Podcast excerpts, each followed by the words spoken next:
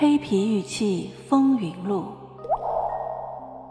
作者陈一鸣、陈英，演播 AI 小宝，后期乔居蓝心的猫如，欢迎订阅。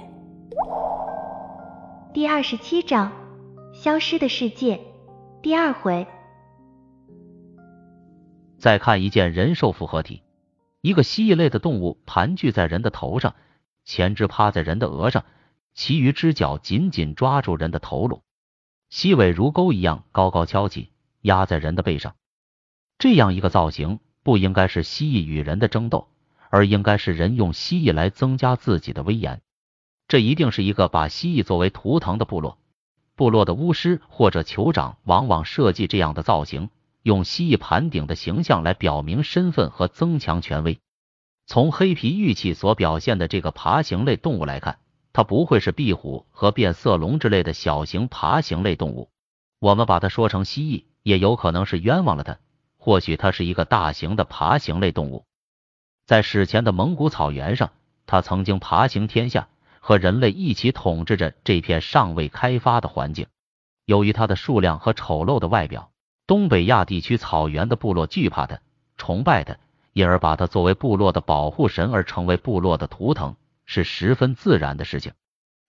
目前可见的黑皮玉器造型中，不仅有爬行类动物和人的复合体，也有它们和动物的复合体。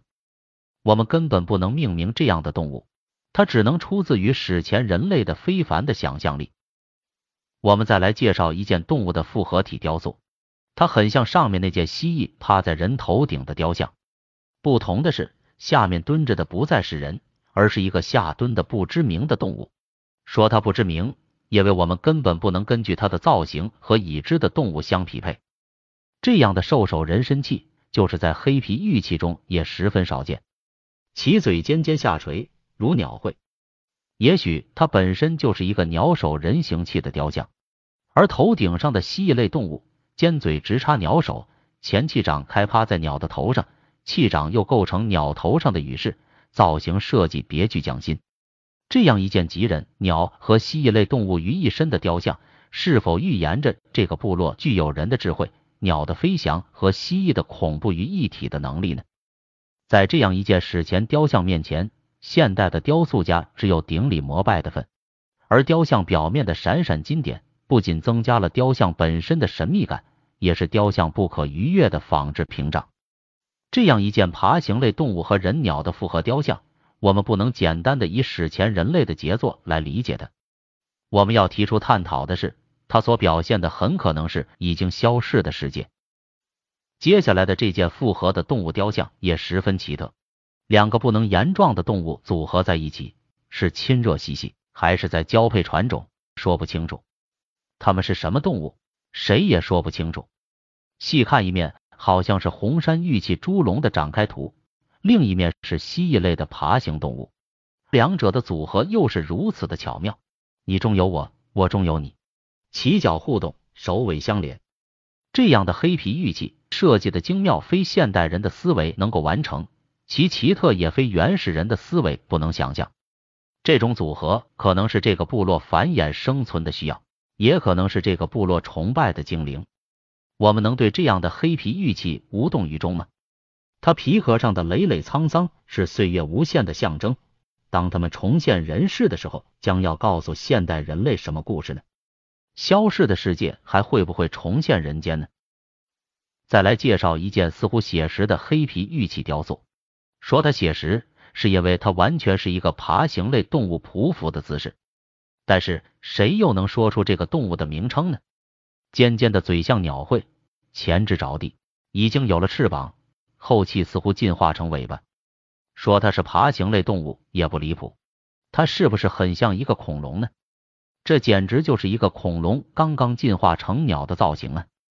接下来的这件黑皮玉雕动物，读者可以试着自己来分析一下它的造型。如此憨态可掬的样子，它可能是生存在哪个时代的生物呢？黑皮玉器的类似动物造型，要么是原始人天才的幻想。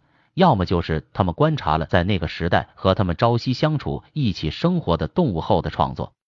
这些生灵曾经存在过，但因自然环境的变迁，或某种不可抗拒的自然灾害，已经永远消失在我们这个星球了。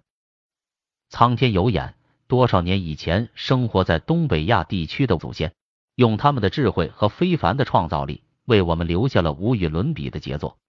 它的再现，不仅为现代人类重现了已经消逝的世界，也要告诉现代人类，应该如何懂得珍惜我们这颗星球，珍惜蓝天白云，珍惜和我们还在朝夕相处的生物种群。